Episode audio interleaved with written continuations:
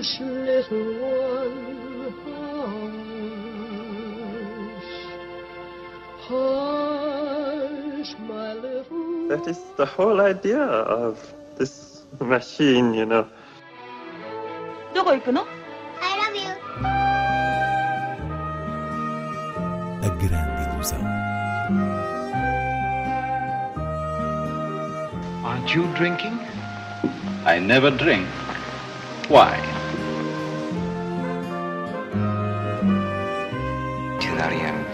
Hiroshima. J'ai tout vu. Tout.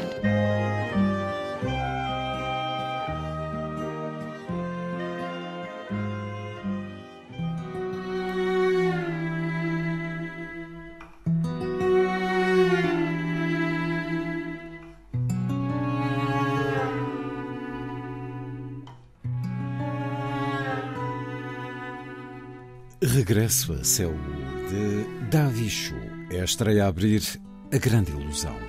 Inês Lourenço, um filme sobre uma busca de identidade.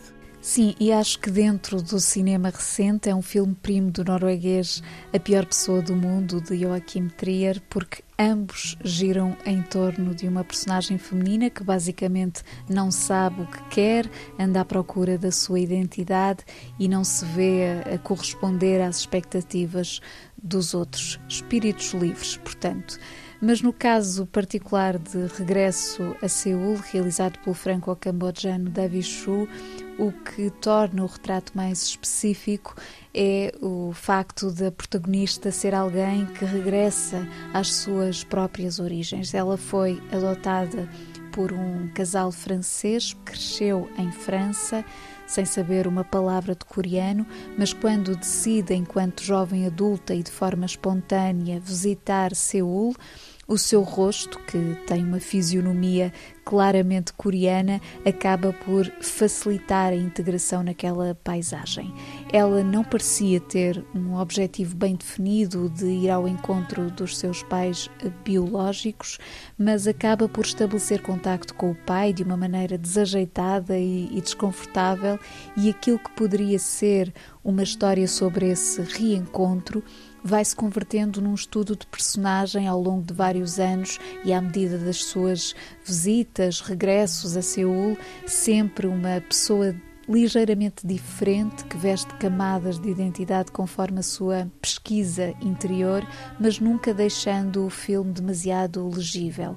Ou seja, há um lado extravagante nas atitudes da personagem, uma força rebelde que ao mesmo tempo esconde a sua vulnerabilidade e indefinição íntima. E o filme vai beber a esse movimento estranho em que nunca sabemos qual será a próxima atitude. Isso é bastante raro neste tipo de dramas e a verdade é que Regresso a Seul tem a sua própria energia, uma desordem atrativa, um vigor visual que passa inevitavelmente pela sua fabulosa intérprete Park Jimin, uma artista plástica franco-coreana que aqui se estreia como atriz e é brilhante.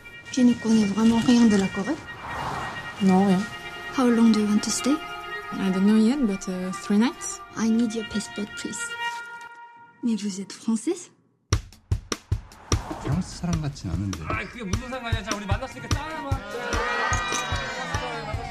C'est que je suis arrivée en Corée un peu par surprise. C'est ta mère? Biologique, je pense, ouais. Tu vas essayer de retrouver tes parents? Pourquoi non?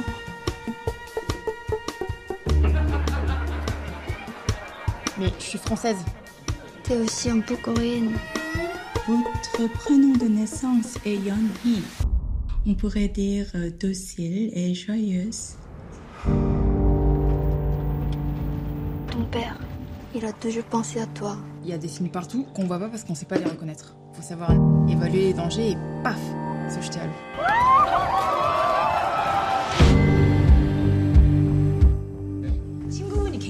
굉장히 특이하시네요. Mais t'es folle! Sex, again. You and me. Ok. Destaque também para as estreias de Filhos de Ramsés, de Clément Cogitor e Great Yarmouth, Provisional Figures, de Marco Martins. Filhos de Ramsés é um filme que combina uma certa ideia de sobrenatural com a aspereza humana de um bairro parisiense, neste caso La Goutte d'Or. E essa correspondência dá-se através do protagonista, um vidente charlatão interpretado por Karim Leclou, que a câmara segue para todo o lado como que a absorver o seu desassossego. Ora, no início o negócio corre-lhe às mil maravilhas, para desagrado da concorrência, mas em algum momento aquela prosperidade começa a desintegrar-se à medida que a personagem, o Ramsés do título, se envolve uh, na realidade de um gangue de miúdos arruaceiros que anda a espalhar o terror pela vizinhança. Aí há uma ligação que se vai estabelecer, os miúdos olham para ele como um verdadeiro feiticeiro e há uma consciência que se começa a formar sobre o inesperado vínculo que afinal ele pode ter com aquelas crianças violentas. O gesto do realizador, Clément Cogitor, que é também artista visual, passa sobretudo por este registro de uma Paris que pouco se vê no grande ecrã, uma realidade multicultural incómoda, eh, mas onde se consegue encontrar uma luz de afeto no beco mais escuro. Nesse sentido da escuridão, até de uma aparência noturna, é um filme que dialoga com Great Yarmouth Provisional Figures de Marco Martins, a outra estreia, porque também aqui se retrata uma realidade inóspita e particularmente angustiante. Marco Martins andou cinco anos a fazer pesquisa junto da comunidade portuguesa de Great Yarmouth e a partir daí concebeu este olhar duríssimo sobre a cidade costeira inglesa enquanto cenário de pobreza e abandono pouco antes do Brexit. É, de alguma maneira, um thriller social, já agora na herança do realismo britânico, com Beatriz Batarda num impressionante papel dramático, uma mulher portuguesa casada com um inglês que recruta trabalhadores portugueses para as fábricas locais, instalando-os num hotel de forma clandestina e em condições miseráveis. A certa altura surge também Nuno Lopes num papel secundário, mas o filme anda à volta da sua atriz, uma figura absolutamente trágica, numa paisagem tristíssima que, no fundo, reflete a crise económica no mundo do trabalho através do contexto dos imigrantes portugueses no Reino Unido, aqueles em situação indefinida ou provisória. É isso que significa o termo do título Provisional Figures. E o mínimo que se pode dizer é que Marco Martins filma este quadro humano com uma atenção devota ao rosto cansado de Batarda que concentra uma angústia infinita. I take care of the workers. I comfortably install them in good amenities with view for seafront. I take care of them as I would take care of my own children. Bom dia, mãe. Tchau. Where's our money? Where's our money? Eu vou recolher todos os passaportes. Mas quando for para voltar para Portugal, eu vou. Eu não tenho privacidade nenhuma se tem outra pessoa no quarto. É que vamos comer?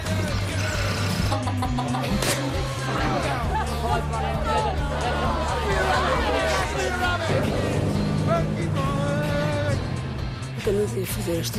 É à procura do meu irmão. Eles cá chamam-nos pork cheese. Mas eles precisam de nós para trabalhar nas fábricas. Vamos a outras propostas de cinema. Hoje destaco as sessões do Batalha Centro de Cinema no Porto, a começar pelo restauro de Os Faroleiros, de 1922, de Maurice Mariot, uma raridade do cinema mudo português, restaurada no âmbito do projeto Filmar que será apresentada no Batalha no próximo dia 22 com uma nova composição. O filme concerto chega depois a Lisboa à Culturgesta 31 de março. E ainda no Batalha está também a decorrer um importante ciclo intitulado Domesticidades, portanto, à volta do espaço doméstico e das questões que este levanta na sociedade e onde é possível encontrar títulos tão certeiros como Que Fiz Eu para Merecer Isto, de Pedro Almodóvar, já este sábado, Tempo Comum, de Susana Nobre, Isto Não É um Filme, de Jafar Panahi, ou o maravilhoso e pouco visto Tomboy, de Céline Sciamma, que é especificamente uma sessão para famílias no dia 1 de abril. A terminar, Inês Lourenço, vamos a um comentário aos Oscars. Como tem sido a panágio dos últimos anos, não houve grandes surpresas. Venceu o filme que se esperava que vencesse, tudo em todo lado ao mesmo tempo, dos Daniels. Ou seja, premiou-se o título que preenche os requisitos da diversidade que a Academia cada vez mais procura, desde logo porque eh, também venceu o elenco. Michelle Yeoh fica como a primeira asiática a vencer o Oscar de melhor atriz. Mas este ímpeto de representatividade não deixa de suscitar a pergunta: então e os filmes?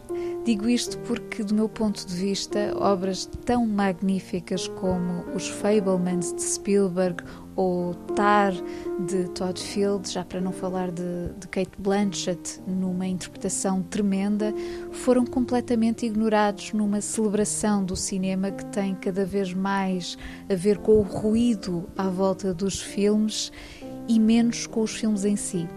Fiquemos com um tema da banda sonora de John Williams para os Fablemans, uma forma de convocar outras emoções que não aquelas que nos deram estes Oscars.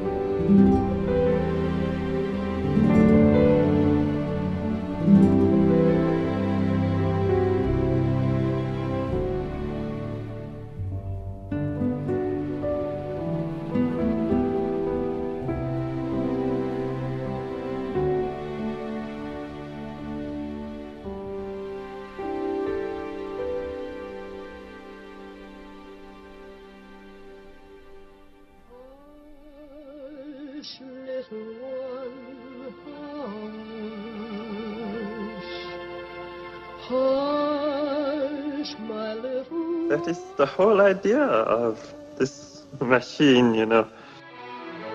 どこ行くの I love you. A grande ilusão. Aren't you drinking? I never drink. Why?